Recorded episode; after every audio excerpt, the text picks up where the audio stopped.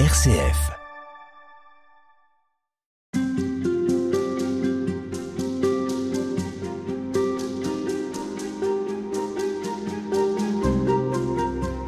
On a donc vu avec vous que Thomas d'Aquin a pensé l'Église, a essayé de, de la définir, d'affiner sa vocation à travers euh, ses recherches, à travers ses travaux, à travers sa pensée.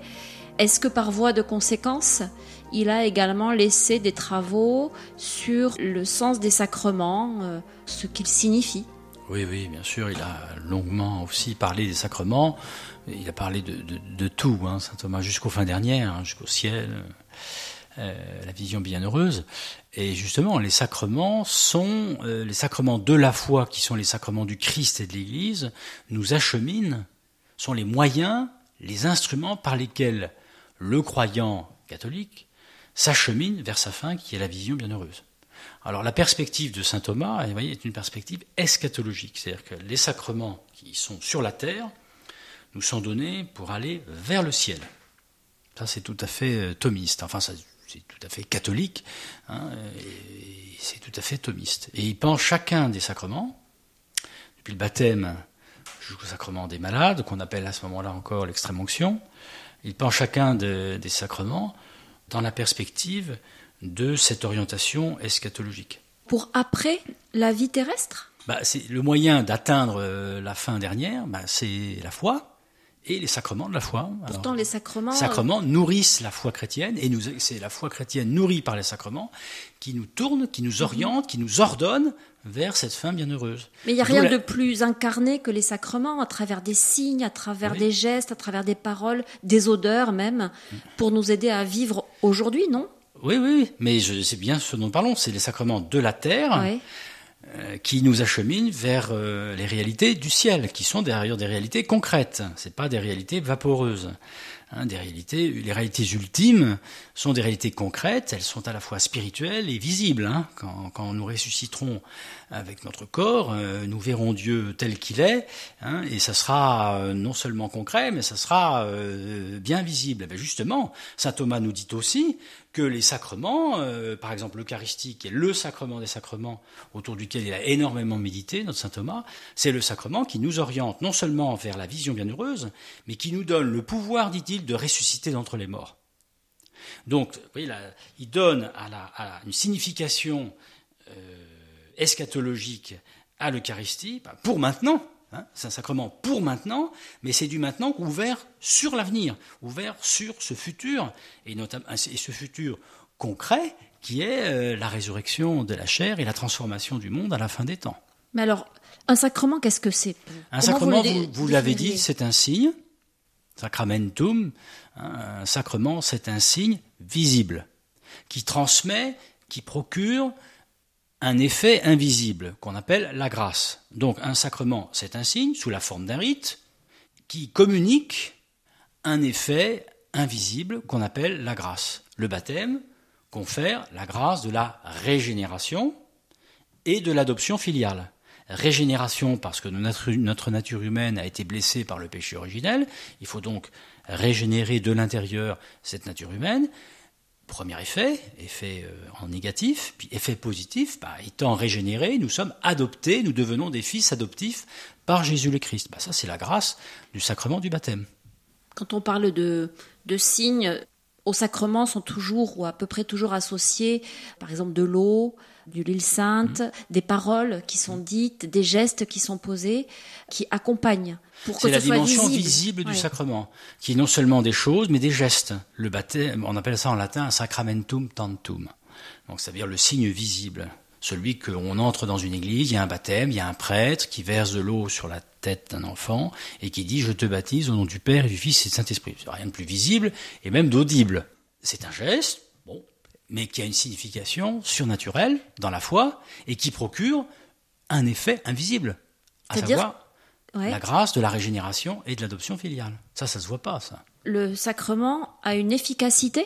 C'est ça, un sacrement. Par définition, il est là pour signifier quelque chose, et en signifiant la régénération et l'adoption filiale, il procure, donc procurer c'est efficace, Il, il, est efficient. On parle de causalité instrumentale efficiente. En termes techniques, chez les thomistes, on dit qu'un sacrement est cause instrumentale, un instrument, efficace, efficient de la grâce.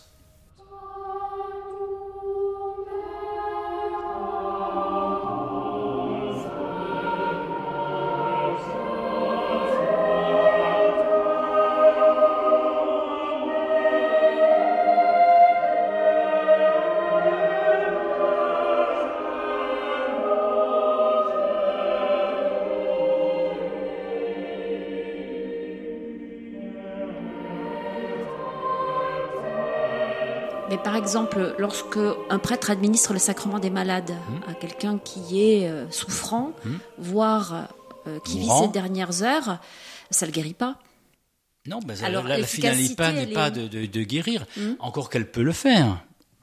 Je parle même pas des miracles. hein. C'est possible qu'il y ait des miracles. euh, a- il existe des miracles lors de la réception du sacrement des, des malades, qu'on appelle aussi sacrement de l'extrême onction. Mais il, il a un effet. Si c'est un effet de soulagement, de pacification. Je prends par exemple deux types d'effets bien connus à propos du sacrement des malades, mais l'effet principal du sacrement des malades, c'est de nous configurer au Christ souffrant. Par le sacrement des malades, je suis configuré sacramentellement, par le moyen du sacrement, au Christ souffrant, et je participe à l'œuvre du Christ. Je suis moi-même comme co-rédempteur avec le Christ. C'est ça que fait aussi le, le sacrement. Mais ça supprime pas les souffrances, par exemple. non, bah, le Christ, il n'a pas supprimé les souffrances, il les a prises avec lui. Il n'est pas venu pour les supprimer, il est venu pour les transformer en moyens de rédemption. C'est quand même Pour euh, qui? Pour tous les hommes, pour soi-même, mais surtout pour tous les hommes, pour les autres. On vit pas simplement pour soi, on vit les uns pour les autres et les uns avec les autres. Ça veut dire que notre souffrance peut apporter quelque chose de plus à celle du Christ? À pas ajouter de plus, elle est l'application de ce que fait Jésus à tel et tel moment du temps. Non, c'est la continuation de l'œuvre du Christ, mais c'est l'application de ce qu'on appelle la, la virtus euh, redemptionis, c'est-à-dire de la vertu de la rédemption, à chacun de nous dans le temps. Ça s'incarne dans tel homme, dans telle femme, pour telle intention, pour tel autre homme ou telle femme. Moi, j'ai rencontré dans les hôpitaux des gens, ou hors des hôpitaux, chez eux même, des gens qui ont donné, à la fin, ont donné leur vie pour bah, le bien de leur famille, pour la conversion de leur mari, je sais pas, toutes sortes de, de, de choses de ce genre-là. Et C'est la passion de Jésus qui continue dans chacun de ses membres. Je complète en ma chair ce qui manque aux souffrances du Christ. C'est encore du Saint Paul, ça. De manière un peu plus générale, frère Philippe-Marie Marjolidon, est-ce que vous pensez que les sacrements peuvent être interprétés comme, euh, je, je réutilise ce mot, comme des, des signes ou des gestes un peu magiques Est-ce que ça peut confiner Oui. par moment à la superstition? On peut faire un que- mauvais usage des sacrements qui n'est pas nécessairement superstitieux. Qu'est-ce que vous voulez dire? Bah, c'est-à-dire que quand on a le cœur non préparé et qu'on a, on n'est pas bien disposé euh, par la foi et par les mœurs, on reçoit des sacrements qui deviennent stériles. Mais le tout, c'est d'en euh, avoir une compréhension au minimum correcte. On peut se tromper, hein, mais, même parfois de bonne foi, quand on est ignorant, on, on croit qu'un tel sacrement a telle vertu, euh, alors que c'est pas ça. hein. D'où la nécessité d'une bonne formation théologique à l'école de saint Thomas.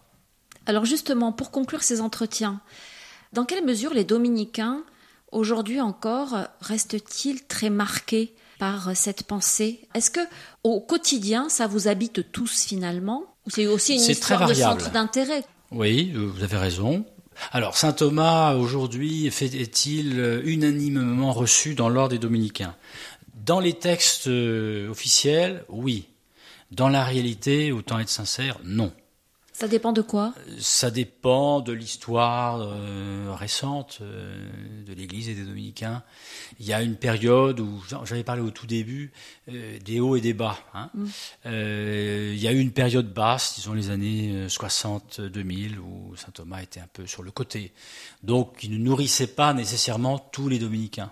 Et aujourd'hui, je vais quand même pas non plus raconter d'histoire. Il y a des dominicains qui, euh, pour qui saint Thomas ne compte que peu. Je peux pas dire qu'il compte pas, mais qui compte peu. Euh, Dans ma province, euh, la province de Toulouse, depuis Nice jusqu'à Bordeaux, on peut dire que saint Thomas compte beaucoup. C'est une tradition? C'est une tradition dans l'ordre. Puis euh, dans, dans prov- la province? Dans la province, au moins, oui, ça a toujours été. Bon, il y a aussi, là aussi, je vais quand même pas dire que ça a toujours été égal et uniforme.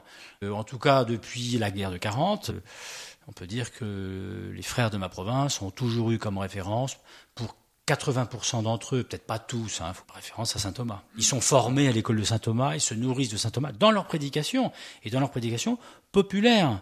Euh, un prédicateur populaire qui va prêcher le rosaire, c'est la grande prédication populaire des dominicains. Moi, j'ai entendu des frères, j'ai tout de suite deviné, dans ce qu'ils disaient de prédication simple, que c'était pétri, euh, nourri plutôt que pétri de, la théologie de saint Thomas d'Aquin. Donc ils savent faire des adaptations, adapter la théologie parfois complexe de saint Thomas, la théologie élaborée de saint Thomas, ils savent l'adapter à un public bah, de gens qui ne sont pas des théologiens.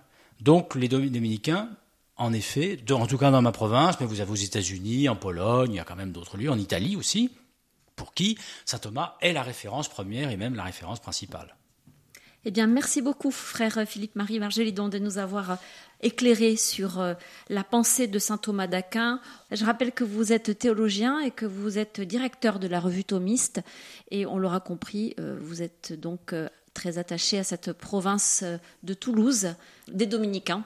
Exactement, merci. Et cette année, les, les trois années 2023, 24 et 25 sont des années très importantes pour euh, les dominicains. C'est les années anniversaires de la canonisation 2023, de la mort de 2024 et de la naissance 2025. On organise beaucoup de choses. On peut trouver toutes ces informations sur le site euh, Thomas Aquinas, jubileum.org, jubilé saint Thomas d'Aquin.org. Les gens tomberont dessus. Merci beaucoup.